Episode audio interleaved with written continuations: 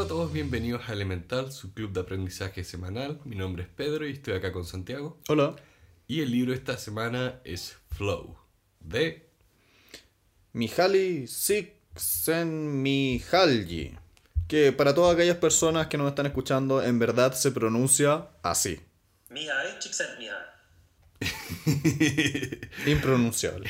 es complicado. Los invitamos a leer el nombre escrito, para que se den cuenta Va- lo enredado que es. Va a ser el título, así que... Ya. Sí. Pero bueno, este es el libro que hemos mencionado una y otra vez acá. Es un libro muy, muy famoso porque es esta idea de, por decirlo, funcionamiento óptimo, experiencia máxima.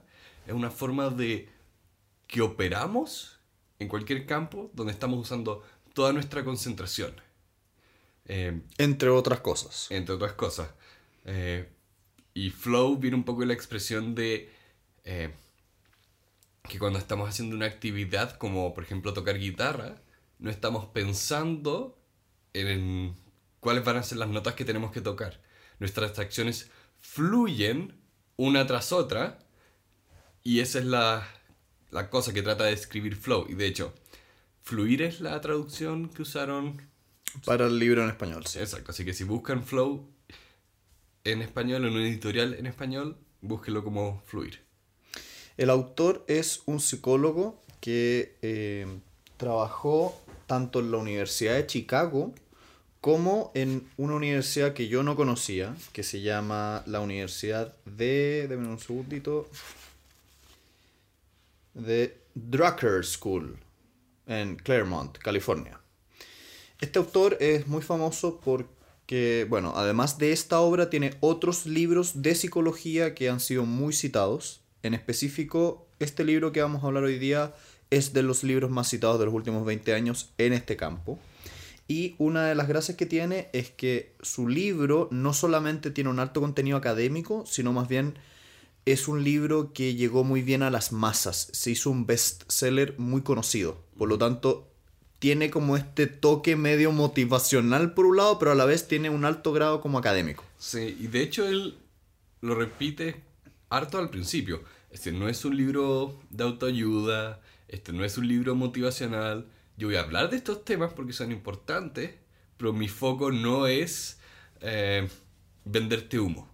Sí, de hecho, si es que ustedes tienen la copia física del libro, se van a fijar que las últimas 40 páginas son citas de investigaciones. Sí, este libro fue, lo, lo tuve que revisar en Google, salió en los 90 y él decía, este libro es el resultado de 20 años de investigación.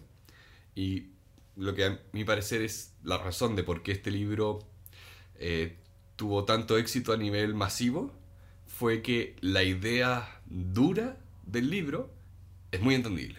Sí. Es, muy, es un dibujo. Así que lo que pasa es que en, en concreto este es un libro que acerca a las masas muchos papers del autor que son ya más técnicos. Por lo tanto, es una bajada de un concepto muy, muy, muy eh, difícil de psicología a como el público general. Sí. Aún así, este libro lo encontré que estaba escrito de una manera más difícil de lo habitual, o mejor dicho, de lo que vemos acá normalmente. Sí, era un libro que dentro de se maneja dentro de lo técnico. Sí. Así que me imagino, me imagino una, una persona que efectivamente estudió psicología va a tener un tiempo más fácil que el que yo tuve acá. Que hablaba mucho de... Uy, ¿cuál es esta palabra? Eh, fenomenológico. Ya, bueno. Cu- Cuando hablaba de la observación de fenómenos Ya, perfecto. Como Em, casuístico. Sí. Una, una cosa que me gustaría partir diciendo al, al comienzo de este episodio y que en el libro mismo está mucho más adelante es qué entendemos por flow o fluir. Porque el autor en la primera parte del libro empieza a hablar de la, de la felicidad y más adelante, un par de capítulos más adelante, ya como que da la, la idea principal. Pero para efectos de nosotros que lo estamos diciendo de manera oral, creo que es mucho más claro tenerlo al principio. Y les pido perdón, vamos a leer un pequeño parrafito muy corto, pero es la definición para que se entienda bien. El flow es la experiencia óptima donde hay un sentido de que nuestras habilidades son adecuadas para cubrir el desafío que estamos enfrentando, con una meta que está definida, con acciones dentro de un sistema de reglas que nos provee de pistas de qué tan bien o mal lo estamos haciendo. En estos casos la concentración es tan intensa de que no hay posibilidad de ponerle eh, atención a otra cosa distinta y uno suele como despreocuparse de todo otro tipo, otro tipo de problema. Y como que la conciencia sobre uno mismo desaparece, la percepción del tiempo como que se des- desvanece, como que pierdes la noción del tiempo. Y es una actividad que es tan gratificante para la persona que la está haciendo que está dispuesta a hacerla como un fin en sí misma, no como algo que te va a dar un beneficio en el futuro. Y eso es lo que el autor entiende por qué es el flow. Ahí de hecho, y lo voy a poner en el video en YouTube y un link en las notas porque esto tiene un diagrama muy fácil de entender, donde los ejes son tus habilidades y la dificultad de la tarea. Flow es una tarea que es desafiante, pero donde tú tienes habilidades que te permiten eh, responder apropiadamente al desafío. Sí. Porque si es muy fácil, te aburres. Si es muy difícil, te frustras. Te frustra y te genera ansiedad. Sí, Entonces es como justito ese límite, esa zona. sí. Eh, una cosa que es bastante interesante y ahora ya volviendo un poco a la cronología del libro, es que hemos venido viendo en este podcast mucho a la filosofía estoica y nos hemos dado cuenta de que desde hace miles de años habían filósofos que nos decían que la calidad de vida, qué tan feliz eres y cómo experimentabas las vivencias dependía mucho de cómo lo interpretabas internamente.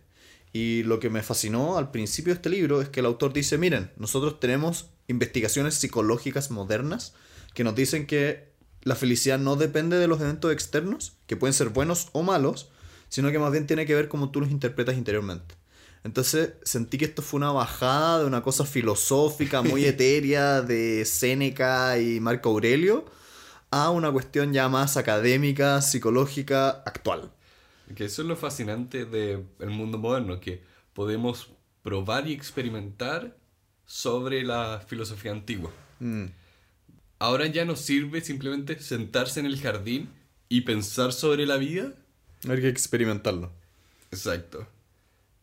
Lo que es genial, lo que es realmente genial, porque significa que esto de tener que ajustar nuestras expectativas no es solo una idea bonita, es algo que hemos comprobado que funciona. Mm. A mí lo que me gusta es que esto genera que muchas veces nosotros creemos que ciertas cosas tienen ciertos efectos y en realidad estamos equivocados. Y la única forma de saberlo es a través de experimentación. Sí. Y de nuevo, no tiene nada malo equivocarse. Lo genial acá es poder descubrir el error y corregirlo. Mm, sí. Eh, avanzando un poquitito, eh, respecto a la conciencia, que es un tema bastante interesante que tiene que ver con cómo nosotros captamos las cosas, yo creo que el libro entraba en buen detalle respecto de cómo funciona técnicamente. Es decir, eh, la conciencia es como una especie de proceso interno que nos permite captar lo que está sucediendo tanto afuera como adentro y darle como señales al resto de nuestro cuerpo para actuar de una u otra forma. Sí. Esta fue una parte que encontré bastante densa. Mm, Eh, o sea, partiendo porque conciencia es de las cosas menos definidas, eh, o las definiciones que hay tienen que ser largas, porque tienen que explicar algo complejo. sí. Eso igual muchas veces no me clarifica mucho la cosa. No, Como que me dan una definición de dos páginas y es como ya, pero ¿qué es? es- Eh, bueno, pero más allá de eso, la conciencia es fundamental para entender el flow, que es cómo nosotros captamos lo que nos rodea y cómo lo vivenciamos en muchas formas. Sí, porque creo que ahí está la clave, que si bien no entendemos de manera dura y concreta qué es la conciencia, sí entendemos cómo la vivimos.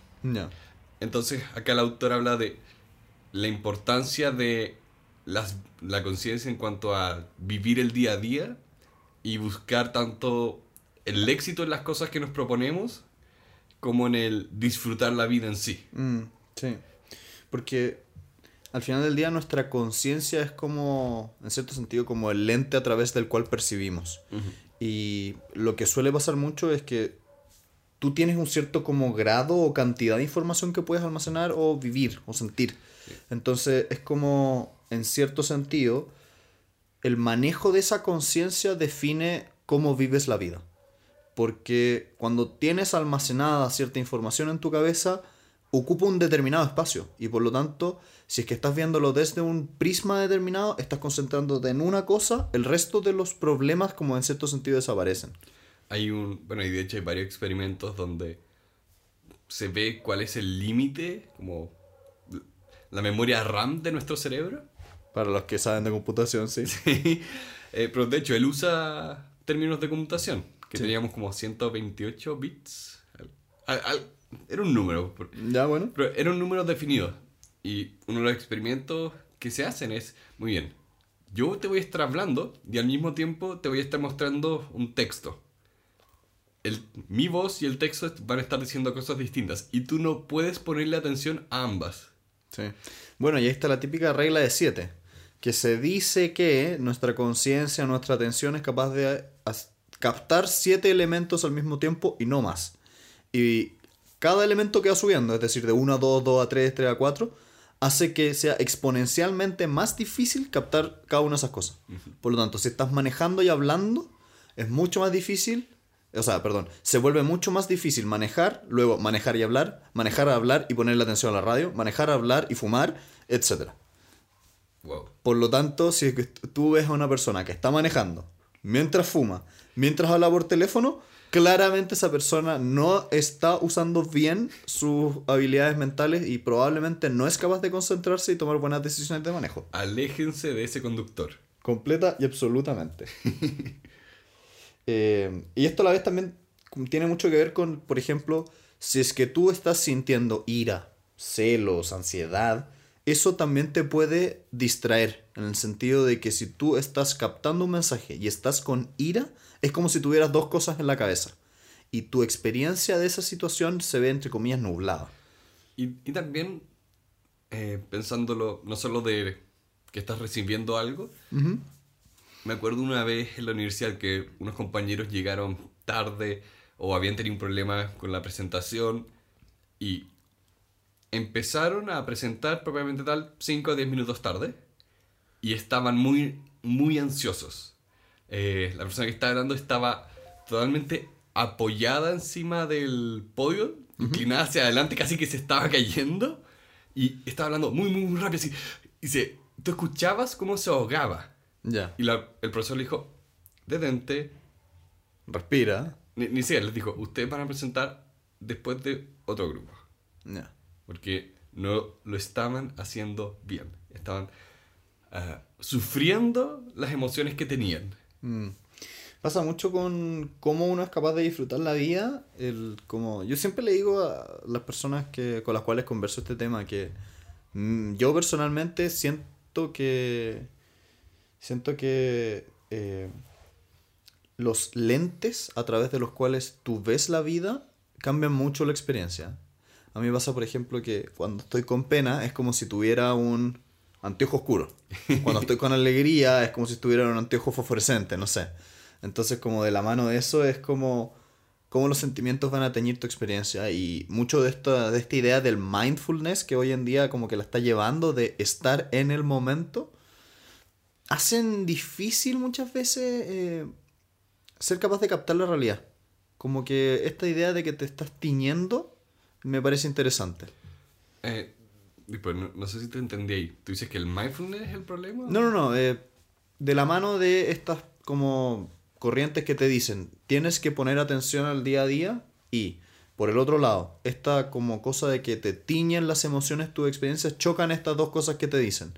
Lo que tú vivencias debido a, por un lado, estar enojado, triste, feliz, y lo que en teoría deberías estar haciendo que es captar sin estos lentes o sin estos filtros.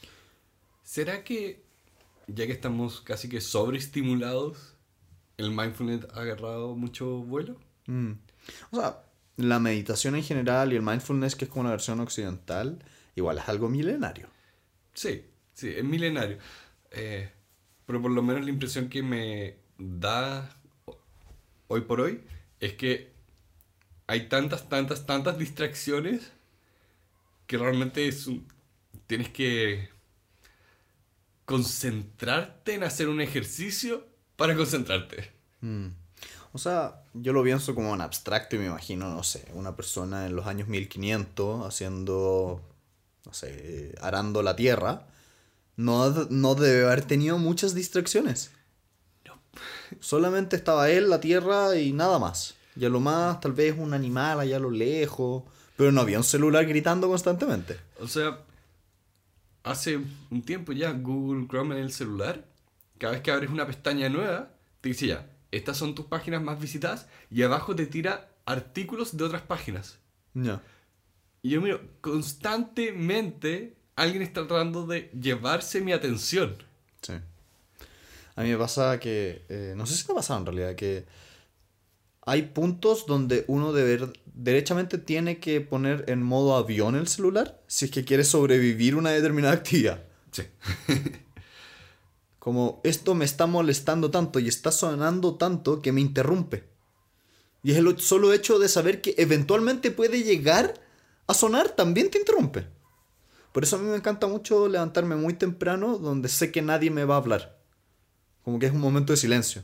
Claro, como es la magia de, es la magia del silencio. Mm. Y todo esto anterior va a uno de los puntos más importantes del autor, que es disfrutar la vida y cuál es la calidad de esa vida. Ah, a propósito de ese tema, él dice, ya, si nosotros queremos disfrutar la vida, ¿cuáles son los como elementos o características que tiene que tener este fluir, este flow?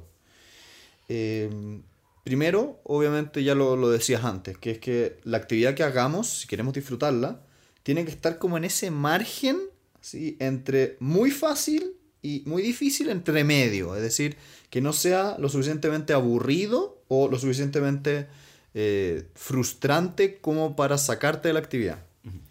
Hay muchas actividades manuales que logran esto. Por ejemplo, la gente que hace pinta modelos como de aviones o barcos. Mm. En sí la actividad es fácil, es pintar, pero es larga y eso requiere concentración. Sí, de hecho, cuando son muy pequeños, tienes que... No es difícil, pero tienes que ponerle concentración. Exacto. O es también quizás armar una construcción muy, muy grande en Legos. Claro, poner un bloque sobre otro no es complicado.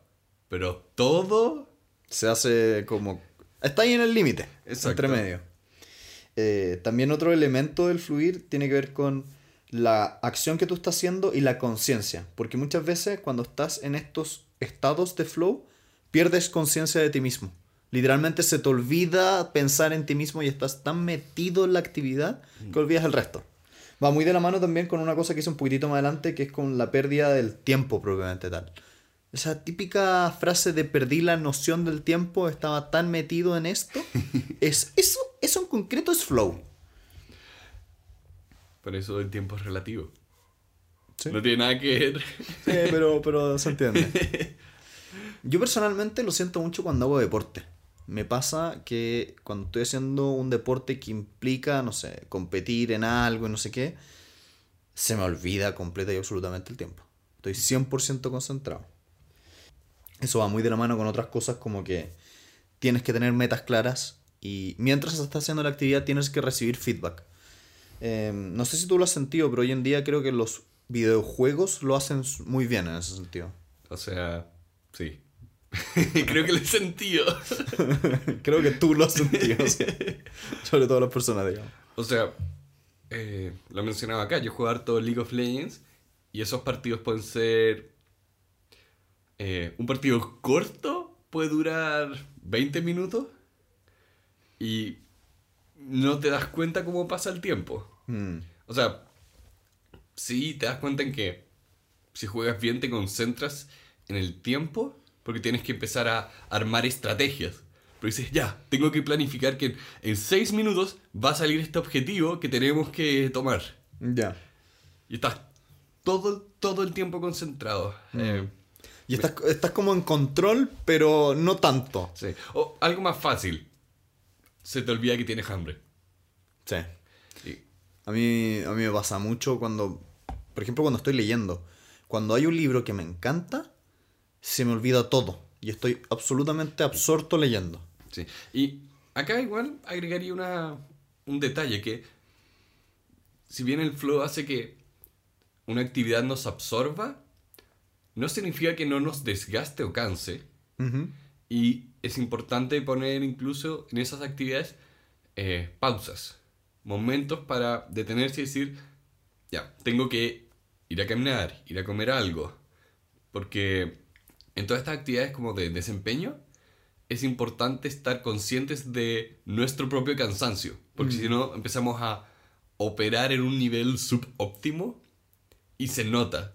Pero tú sigues y sigues y sigues porque estás como eh, involucrado emocionalmente con la actividad. Más que... Es que, es que en cierto sentido esto implica atención. Y la atención, aunque no lo queramos, no es infinita. Dura un determinado tiempo. Yo he leído muchas veces que la, atención dura, no sé, 30 minutos, no sé qué, pero yo siempre he dicho, eso es muy relativo, ese es el promedio. Porque tanto las personas distintas tienen distintos grados de atención y dentro de una misma persona depende de lo que estén haciendo hay grados de atención distintos. Sí. A mí personalmente hay ciertas actividades en las cuales puedo concentrarme dos horas sin parar. Hay otras que no aguanto 10 minutos. Al mismo tiempo, hay personas que haciendo la misma actividad aguantan mucho más y otras menos. Entonces como que es distinto en ese sentido. A ver, yo incluso me di el tiempo eh, leyendo este libro y el anterior.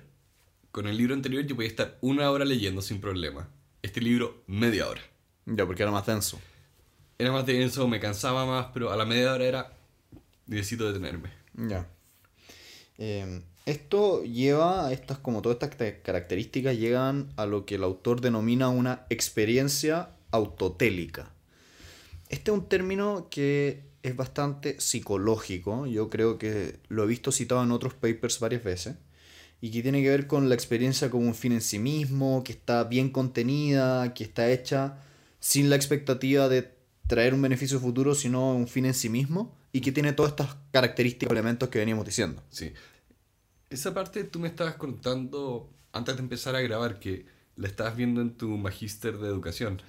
Eh, yo estoy tomando un magíster de educación y me tocó dentro de los varios ramos una charla de una psicóloga bastante interesante y contaba que el flow es un concepto psicológico que ha sido muy citado y a propósito de otros autores, ella contaba cómo esta como comillas definición, experiencia autotélica, era un concepto psicológico muy citado. Entonces, eh, no es solamente un tema de psicología dura, sino que también se usa en educación y en otras cosas. Que también es interesante porque, ¿Mm? eh, como decíamos antes, esto era muy estoico en varias partes. Y creo que también lo vimos en Productivity Project. El valor de que la actividad sea el fin en sí mismo Mm. y no el resultado.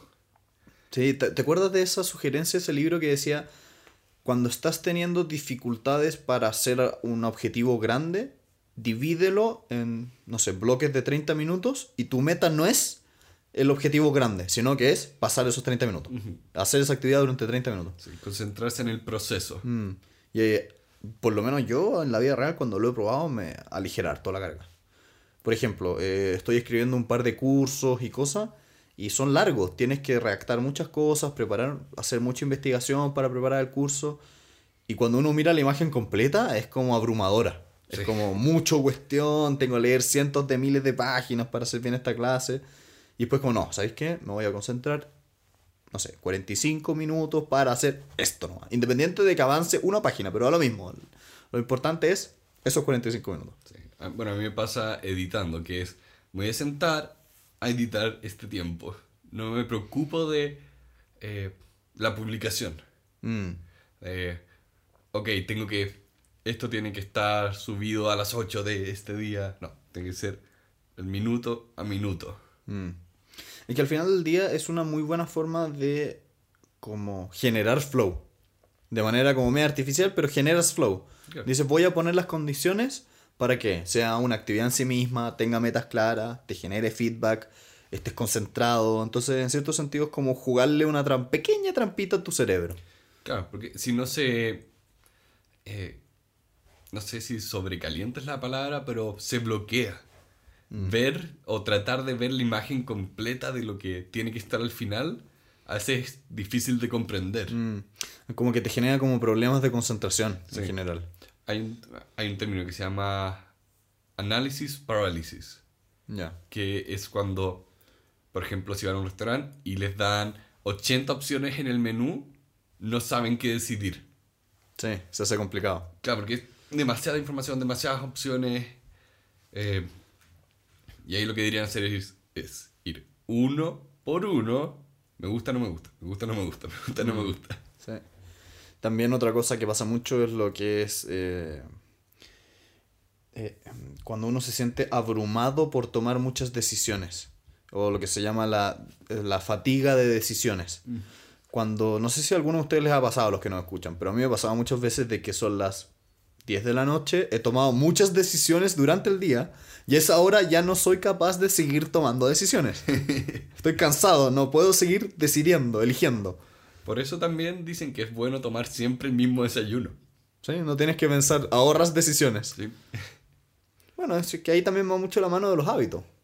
Tus hábitos lo que hacen es quitar de tu RAM, de tu conciencia, algunas tomas de decisiones. Y eso te libera con, eh, decisiones para otros lados. Claro. De la misma forma, y cerrando esto, de agrupar cosas.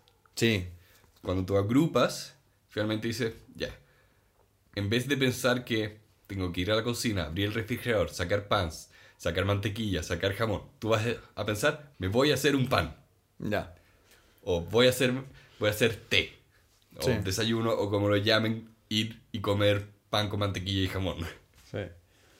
Eh, este, en este punto el libro es bastante interesante porque a propósito de la atención, se mete en la problemática de qué pasa con aquellas personas que tienen déficit atencionales. ¿Les cuesta generar flow? Sí, no, ¿cuánto? Y efectivamente, el, el autor dice, para las personas que tienen problemas de concentración, es más difícil llegar a experiencias de flow porque te distraes. Entonces no eres capaz de tener tu conciencia puesta ahí en ese lugar. ¿Lo has sentido, Pedrito? le sentí bastante. Para los que nos escuchan, en este podcast hay una dicotomía muy divertida. Pedro es muy bueno para distraerse y yo soy todo lo contrario. Soy muy bueno para concentrarme. Es que bien, es curioso porque son, no es que tú no te puedas, eh, no es que si tú tienes déficit atencional no te puedas concentrar, es que hay ciertas actividades que son más difícil concentrarse, Ah, mira.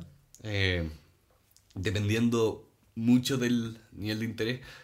Yo lo pondría como, y lo digo esto desde la experiencia más que nada, de que eres más vulnerable a que tu percepción de la actividad o tu experiencia de la actividad afecte tu concentración. Mm, Eh, por ejemplo, yo necesito a veces poner un límite de tiempo para leer. Digo que me voy a concentrar, es tiempo. O estar jugando algo, con, tener algo en las manos para jugar, a veces también ayuda. Es casi que tener más actividades sensoriales. Cosa de que lo que tratas de hacer puedes efectivamente concentrarte. Porque si no es, ok, voy a leer esta página, oh, mi cabeza se fue a mirar la ventana, se fue en un sonido, se fue en algo. Mm. A ti te pasa que tal vez eres como muy vulnerable a, a poner atención en otros lugares. Sí. Ma- más que desconcentrarse en lo que estás haciendo, a, a focalizar mucho la atención en distintos lugares, que es como el, otro lado de la moneda. Sí, pues, Va como muy de la mano. Sí, es un tema que me gustaría. Es un tema que me gustaría eventualmente quizá leer acá, porque es uno de esos. El déficit atencional es uno de esos diagnósticos que tiene mucho estigma encima. Eh, es una condición que tiene. Tiene tanta discusión pública en cuanto a sobrediagnosticar, sobremedicar, eh, quién es real o no es real. Eh, No, pero igual, en este punto el, el autor, ¿te acuerdas que tocaba un poco el aspecto genético? Decía, Sí. genéticamente hay personas que a nivel cerebral tienen menos, eh, no sé, las personas que salen de neurociencia tienen menos X hormona o X no por, sé qué. Por lo que entiendo es que tu cerebro produce menos dopamina con ciertas actividades. Ya. Tiene menos secreción de, en este caso, dopamina. Si nos equivocamos, que nos pongan en las notas, digamos. Ah, Que nos corrijan en los comentarios. que nos corrija los comentarios, digo. Eh, pero efectivamente, puede ser una cuestión genética que te cueste más concentrarte y tiene un aspecto físico el, el déficit atencional, que es muy fácil en el sentido, si es que está bien diagnosticado y que no se confundió con otra cosa, ser suplido por alguna, algún medicamento, digamos. Y también no es solo medicamentos, también es eh, actividades, ejercicios, actitudes. Eh, creo que no es buena idea nunca pensar que la solución es solo un remedio. Mm, Eh, y este autor de hecho lo toca un poco en varias partes, especialmente cuando habla con los temas de eh, la felicidad, la sati- satisfacción en la vida, de nunca... eh, to- todas esas cosas me, me resonaban mucho, especialmente cuando uno piensa en depresión, la insatisfacción con la vida, de que no puedes pensar que solo puedes tomar un antidepresivo. Sí, también es un cambio en la perspectiva, en cierto sentido. Y eh, a veces la actividad es de, oye, eh, salir de la casa. Porque también hay, hay actividades que generan ansiedad, hay actividades que generan tristeza. Sí. Es como, si estuvieras todo el día tirado en la cama, eso no es bueno. Sí, eventualmente te va a dar depresión. Eh, ahí lo podríamos poner en las notas, ese video de CGP Grey, de cómo ser una persona triste. Ah, sí, que es como. No es un sarcasmo, pero es una. Es un contraargumento, como no hagas esto. Claro, es, es corregir la tristeza por inversión. Mm, Es, sí. En vez de decir cómo ser feliz, muy bien, vamos a ver cómo ser la persona más triste del mundo. Y, a hacer, de- y hacer todo lo contrario. Claro. Eh, de hecho, en respecto a las actividades que generan fluir o flow, el autor toca tanto lo que es el cuerpo como el pensamiento. Y dice, hay ciertas actividades físicas que generan más flow que otras. Eh, por ejemplo, bailar, eh, el sexo, el yoga, las artes marciales, o cosas físicas de carácter más sensorial como el oído, la música, el gusto, cuando hay personas que tienen cierta como sensibilidad a lo más gourmet, eh, y cómo todas estas habilidades de carácter físico tienen ciertas características, como tienen metas claras, tienen como feedback más o menos constante, tú vas sabiendo si lo estás haciendo bien o mal, necesitas un cierto grado de habilidad, no lo vas a pasar bien si eres muy torpe bailando, pero no lo vas a pasar eh, bien si es que estás haciendo un baile demasiado fácil para ti. Eh, y a la vez, cuando vas avanzando, estas habilidades físicas como que van mejorando. Y eso es bastante interesante, como, no sé, las artes marciales tú lo viste haber vivido, de que al principio tenías un cierto grado de, no sé, de golpes y después ya eras capaz de hacer cosas mucho más avanzadas. Sí, y hasta el día de hoy eh, hay pequeños gestos o correcciones que uno puede hacer al momento de golpear que lo sientes, lo sientes en el cuerpo, sientes que hay más fuerza. Ya. Como la diferencia entre solo estirar el brazo y, ok, mover las piernas, mover la cadera y poner todo tu cuerpo En el, golpe. Sí. Bueno, y también el tema, por ejemplo, de... eh, yo lo veo harto con cuando las personas eh, hacen yoga y parten muy, muy tiesa, como nosotros, digamos. Sí. Muy tiesa, que no se saben las posiciones. Y muchas veces hay ciertos tipos de yoga que son rápidos, se mueven rápido. Y al principio te cuesta seguir el ritmo, como que tienes que mirar mucho al instructor, como, ¿para dónde muevo la pierna? ¿Cómo se hace? Y después cuando avanzando el tiempo ya te sabes más o menos bien la secuencia, te empiezas como a meter. Como que te empiezas a meter adentro del movimiento. Aparte que el, el yoga es muy bonito. Sí. En el sentido de que combina muy bien los aires, los tiempos, es todo un ritmo, no es aleatorio. Eh, también hay experiencias mentales que son interesantes. Por ejemplo, la lectura misma. O, bueno, acá lo que el autor proponía era que la lectura, y creo que lo hemos vivido en- a cierto nivel con este podcast, de- es una experiencia tan eh, como monotemática ¿Ya? eh, no sé si es la expresión correcta, pero de es cuerpo quieto, ojos en, papel. pa- en, papel impre- en papel con texto impreso, vamos a ver palabra por palabra. Es, y en especial con los libros físicos, que eh, yo no leo tanto el libro físico, pero por ejemplo este libro sí, este me lo prestaste tú, y era un momento tan callado, Sí, esa era la palabra que yo iba a buscar, callado, de quietud. sí, de silencio y era un poco como, no sé, recuerdo a veces después de hacer ejercicio físico y entrar al agua fría y sentir que todo el cansancio se va.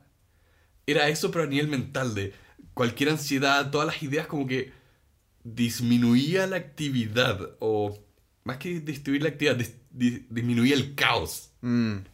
A, mí, a mí me pasa mucho con la lectura cuando hay un libro que me, me apasiona, es que objetivamente me pierdo.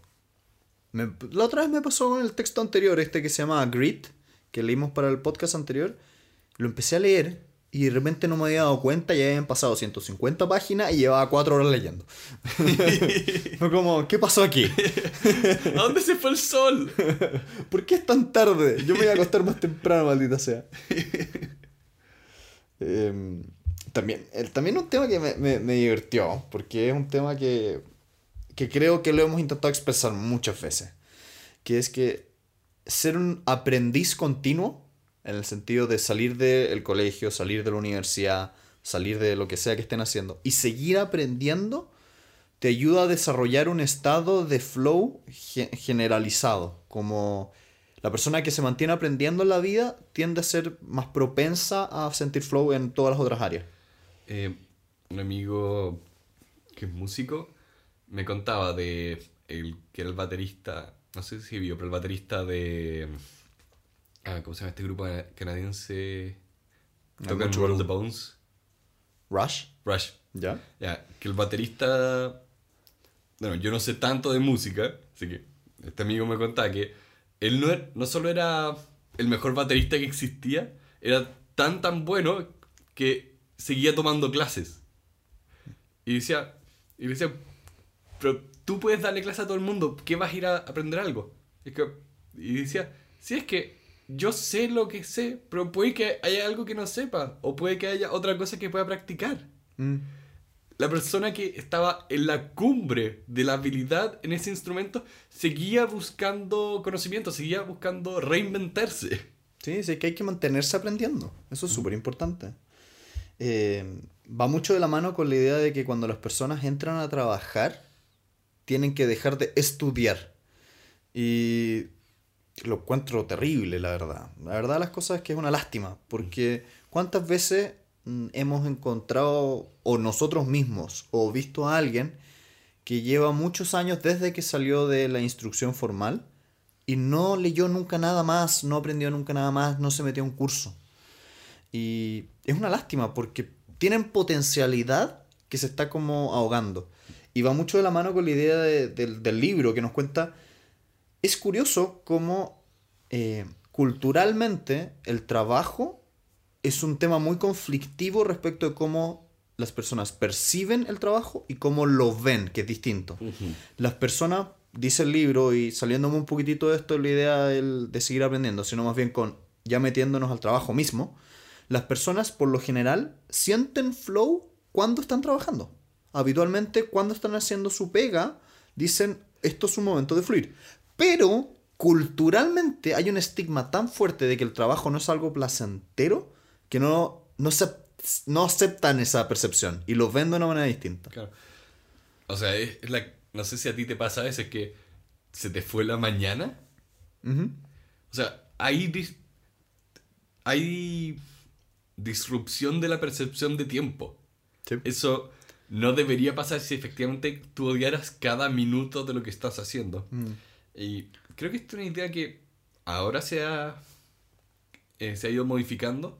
Porque antes efectivamente era eh, tu vida personal y el trabajo. Sí, como que la vida personal estaba fuera del trabajo. Exacto, tú trabajabas para el sueldo que te permitía tener la vida que querías. Mm. Eh, ahora realmente ocurre esto, que buscamos satisfacción en el trabajo, buscamos trabajos con sentido, eh, al punto que ahora hablamos de empresas tipo B, que son empresas que tienen, una, tienen un objetivo social sin ser empresas sin fin de lucro. Mm. Me- me- es como muy millennial esa, esa forma de ver el trabajo. Sí, es que tengo esta película en la cabeza porque la vi ayer. Ya. eh, pero... eh, Sin spoilers, por sí, favor. Sí, sí. No, es que me voy a referir a la primera. Ah, ya. Ayer vi Los Increíbles 2. Antes de ver Los Increíbles 2, vi de nuevo la original. Eh, salió hace 14 años, nótese. Mira, Sí. harto tiempo. Eh, y claro, en esa película el personaje especial de Bob sufría su vida en el mundo de los seguros y buscaba esta satisfacción en el trabajo que él quería, que era ser un superhéroe.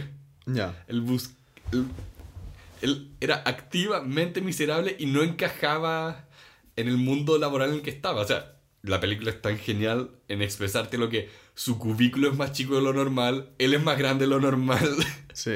él de verdad no encaja en ese mundo. Y, eh, de nuevo, la cultura ya también nos enseña de que esa es una vida miserable. Sí.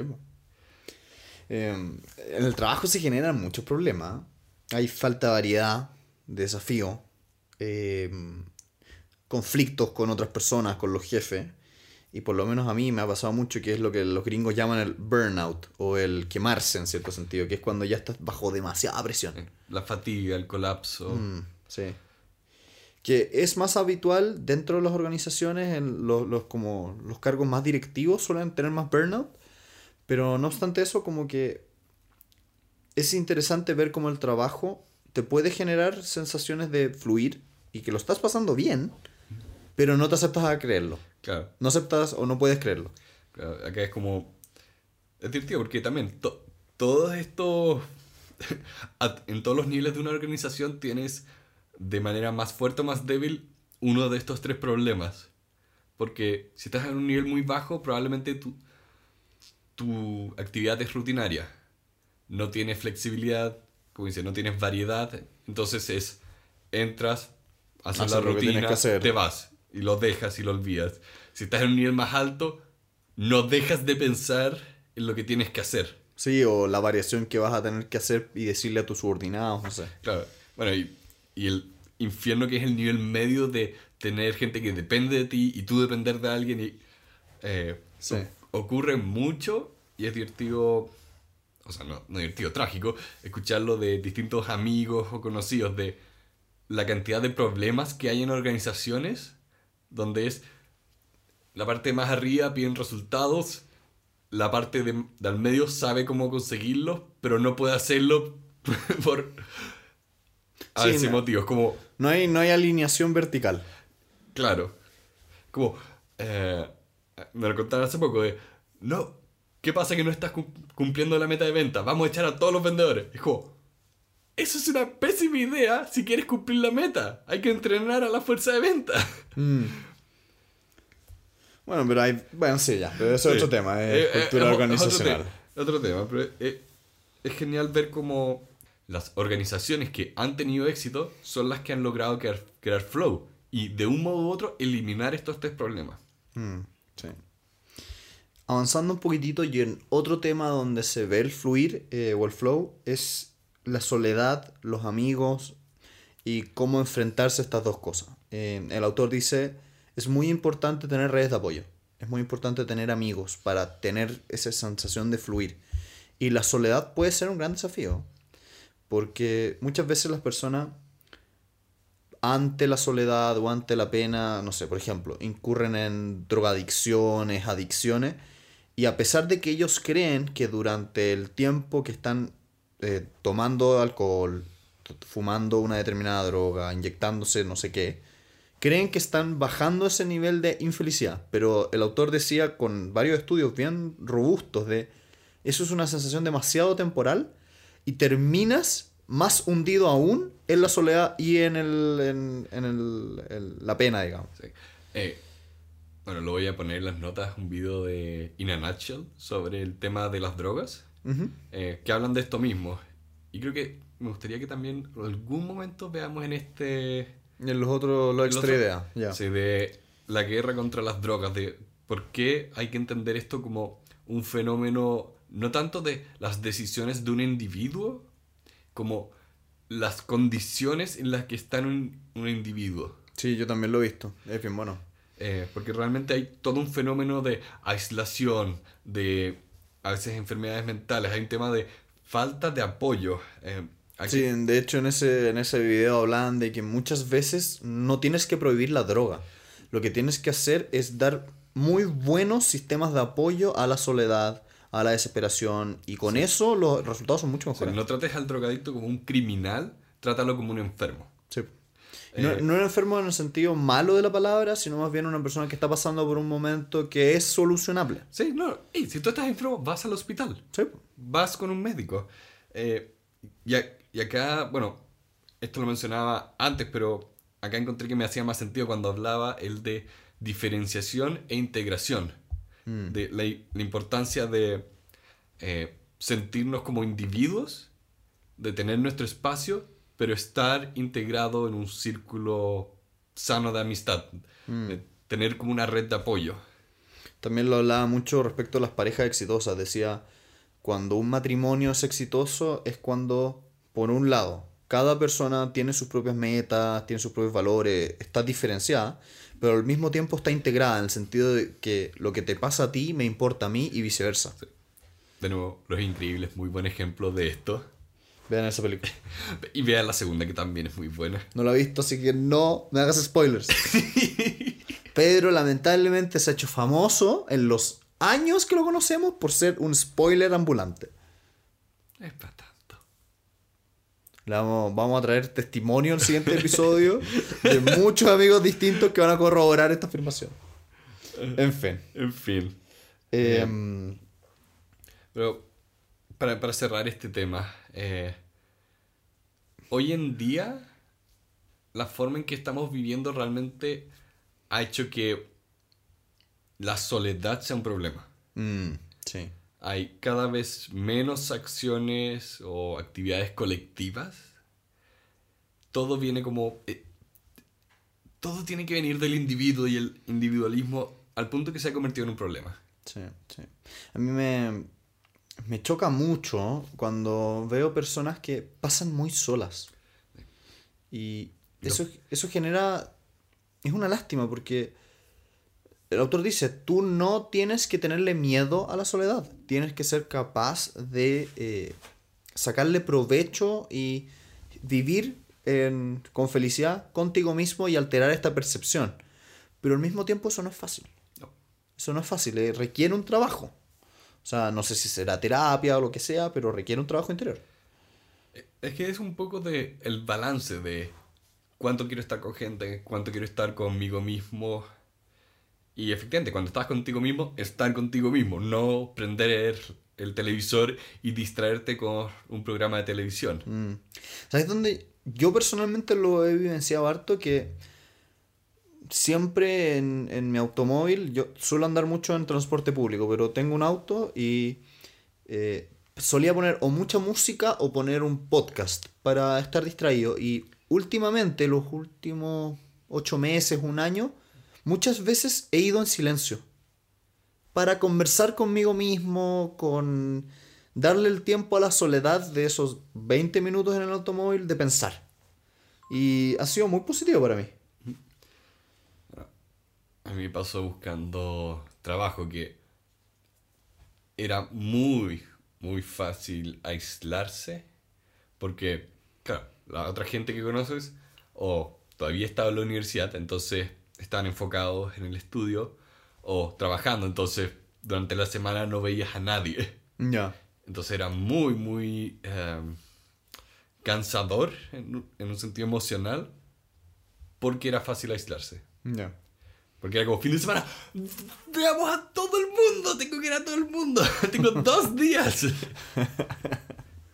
Bueno, ahí igual es un tema, ¿ah? porque depende de las familias, pero, por ejemplo, tú, tú has vivido la experiencia de ser hijo único.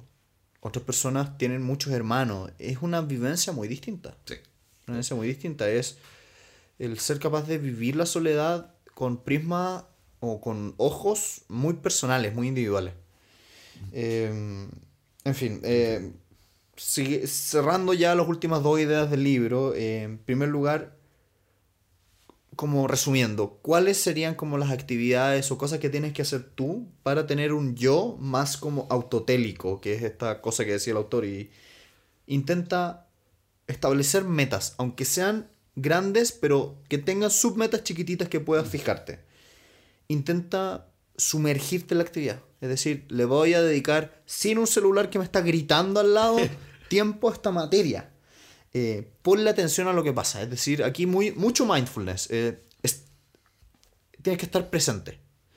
Un, un ejercicio de mindfulness que me encantaba, que es muy fácil, es siéntate a almorzar, no pongas un celular, no pongas ninguna distracción y solamente fíjate en el sabor. Ese es genial. Y es muy sencillo, pero es muy increíble cómo el ponerle atención a lo que está pasando es algo que uno no hace. No haces habitualmente. ¿No te pasa que cuando tú cocinas puedes hacer eso?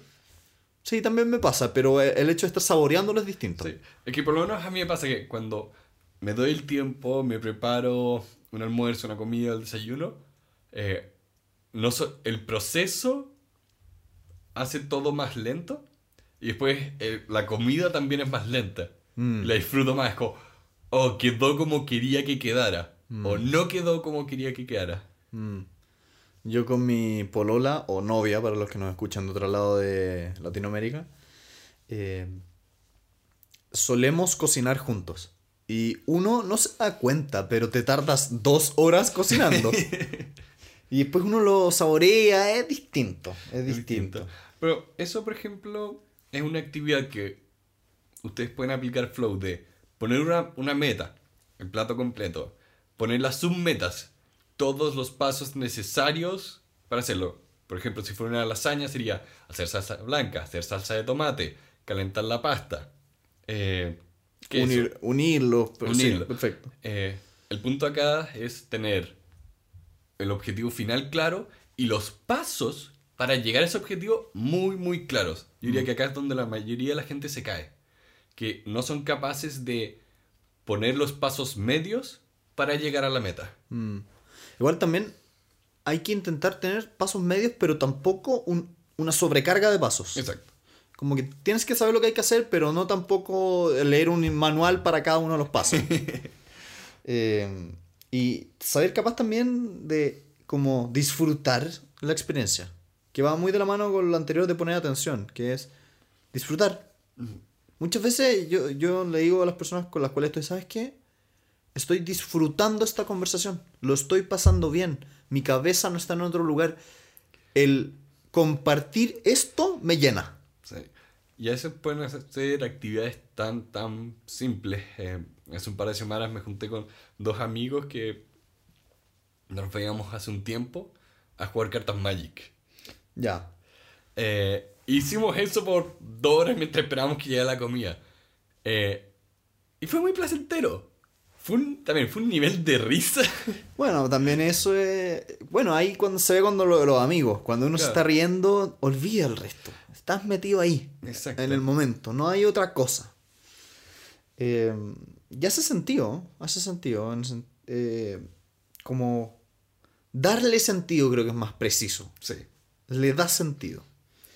Eh, cuando quieres como encontrar el sentido en tu vida y vivenciar flow, tienes que tener un propósito, tienes que enfrentar esos desafíos y tener armonía entre lo que estás haciendo, lo que estás sintiendo, lo que estás vivenciando.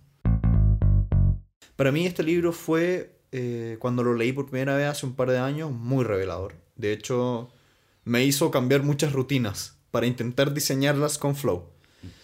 Y volver a visitarlo ahora es un gozo. Sí, este, yo no lo había leído de manera completa, había leído partes y pedazos y papers, Ujú. eh, porque los usaba para varios trabajos en la universidad. Eh, entonces también fue grato sumergirse en toda la experiencia de este libro que era tan citado, que, bueno, fue difícil en algunos momentos, porque no, no, no era que usara lenguaje técnico complicado, pero us- usaba el lenguaje apropiado y eso a veces es difícil si uno no es parte de ese grupo. Mm. Y sobre todo porque nosotros lo leemos generalmente en inglés. Y bueno, está bien, nosotros ya podemos leer súper fluido en inglés, no tenemos problema. Pero igual, cuando estás metido en un área y hay palabras técnicas de esa área, eso lo hace más difícil, sobre todo cuando no eres de esa área. Sí. Acá somos personas más externas a- al área dura de la psicología. Mm, sí. Eh, pero fue bien divertido cuando, por lo menos yo pu- publiqué una foto en Instagram de que estaba leyendo este libro y un amigo me contó de, ah, sí lo cacho, vemos este autor. Sí. Six Agil es lo mejor. Uh, mix, no, ¿cómo es? Sixten Mihalji. Oh, ah, imposible. Mihai Csikszentmihalyi. Eso. Eso. A mí personalmente la parte que más me gustó de este libro es cuando enumera los pasos de una actividad de flow y esta cuando habla de las parejas, como que tienen que tener. Porque creo que lo he intentado aplicar y me ha, me ha funcionado bien. Entonces eh, estoy bien contento con esa parte del libro. ¿A ti qué parte te gustó? Eh, la creo que la parte 3, sí. Eh, creo que también sería la parte que ya define más las reglas del flow. Eh, eh, bueno, creo que esa es la parte más clara. Pero me gustó mucho que él definiera muy bien el propósito de esto. De, y que también que ese propósito sea tener una buena vida y una buena experiencia de vida. Eh, y también me gustó el tono que tenía de... eh, si bien he dicho que este libro era un poco más difícil, esa dificultad también encontré que era muy transparente en... Mi objetivo acá no es ser un libro de autoayuda. Esto es- psicología. Esto es psicología. Estos son 20 años de trabajo. Mm. Respect. A mí no sé si le recomendaría la lectura del libro a cualquiera, porque no es una lectura fácil. Es un libro que, eh, si no eres un lector habitual, te puede costar. sí. Puede que te dificulte la llegada al final del libro. sí. Y también, no podemos decir psicólogos porque ya lo leen. Sí, no. si usted es psicólogo, si no lo ha leído, estamos mal. Pero aún así, creo que, especialmente por la conexión a el trabajar y el trabajo, creo que cualquier emprendedor puede disfrutar esto. Cualquier persona que no esté satisfecho con su trabajo o la- con la organización donde está trabajando podría sacar provecho de esto. Del capítulo del trabajo. Y, y también, si eres una persona que. Si es una persona que se encuentra en un cargo donde ya puede influir en la toma de decisiones, influir en la organización, y puede adoptar esto, eh, va a encontrar grandes resultados. Eh, hay un estudio que dice que el menos del 40% de las personas se encuentra. eh, la palabra que usan era engage. Que Involucrado, Claro. sí, una cosa así. Claro, entonces sería como, imagínense, menos del 40% de las personas se sienten involucradas realmente con su trabajo. Que ponen de, de todo, que ponen su concentración, que ponen su pasión. Imagínate si tú puedes efectivamente hacer subir esos números, vas a subir no solo la felicidad de las personas, sino los resultados finales. Es el ganar, ganar. Sí. Em, del 1 al 10 está difícil. Me... Es un libro que me gustó mucho, me impactó mucho en su minuto y ha envejecido muy bien para mí. Estoy entre un 8 y un 9. Mm, lo yo- único, si lo único que le quito es la forma en que está escrito, que lamentablemente es muy académico. O sea, es, es difícil que llegue a cualquiera. Sí, eh, bueno, y eso es un tema también de nuestro podcast. Sí, porque la forma de regalarlo, digamos, es Sí, difícil. porque pa- eh, yo me siento cómodo con un 8.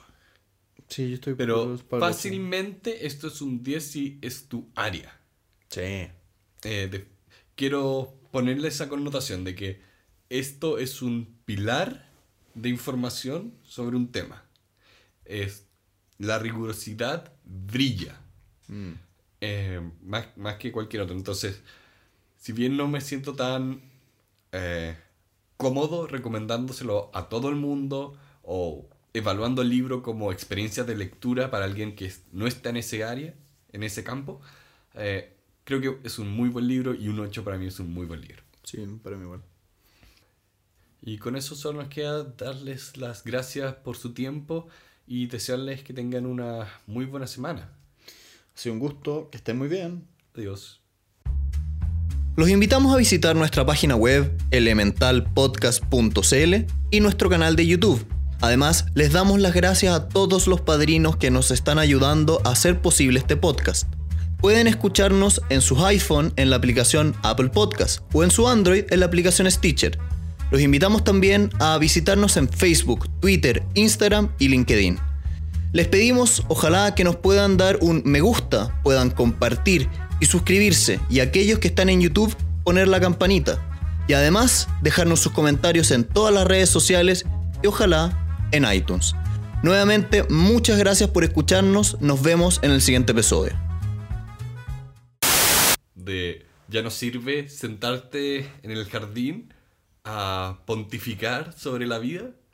Ahora tienes que experimentar sobre esa pontificación. ¿Qué te refieres con pontificación? No tengo idea. ¿Qué significa esa palabra? No tengo idea. ¿Por qué inventaste esa palabra? Puedo borrar esto. Pontificar, ¿qué es eso? Vi que era una palabra, ¿no? Quizás Pontífice es como una persona de la iglesia, pero pontificar como verbo? puede que esté haciendo un anglicismo. ¿Anglicismo quisiste decir? Bien, Pedro. Eh, ok, vamos para atrás. ¿Pero qué quisiste decir con pontificar? ¿Qué, qué te refieres con eso? ¿Pensar?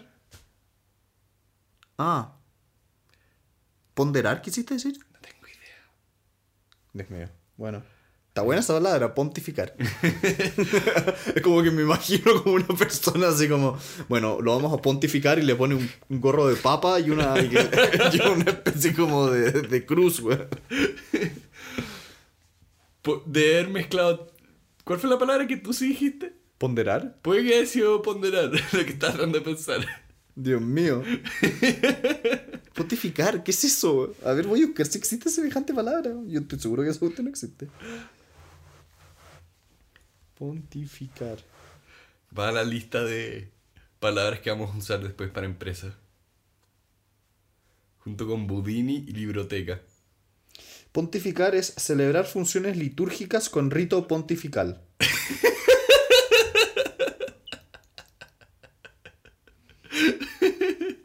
Sí, tenía que ver algo con la iglesia, pero, pero lo que dijiste, Dios mío. Ah, voy a dejar esto al final. Es que sabes que perdí el, el- el fluir de la conversación. No sé qué estamos diciendo cuando dijiste esta cuestión. Eh, Estaba hablando de que ahora podemos experimentar sobre lo que antes era solo filosofía. Ya. Em, porque